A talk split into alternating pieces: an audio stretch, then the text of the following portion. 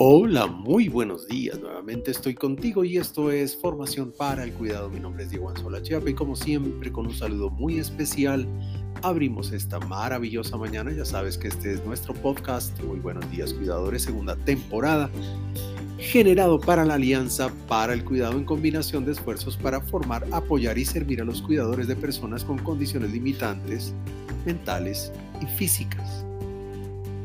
Inalegría.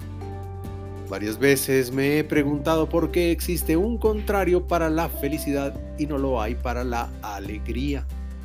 Siempre oyes hablar de felicidad y de infelicidad, pero jamás oyes hablar de inalegría. Cuidado.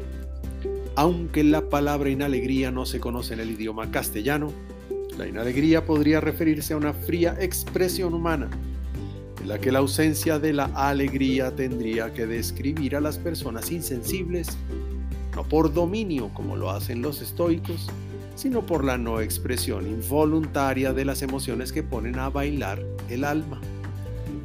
Para tener en cuenta, cuida entonces tu alegría, procura la alegría, promueve la alegría, aplaude la alegría.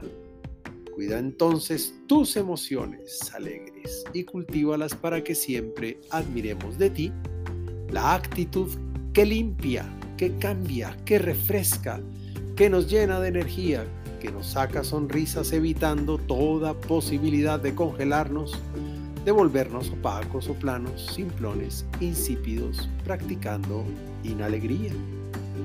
Entonces, ¿alegre o inalegre. Por ahora, te envío un gran abrazo digital y que Dios te bendiga esta mañana.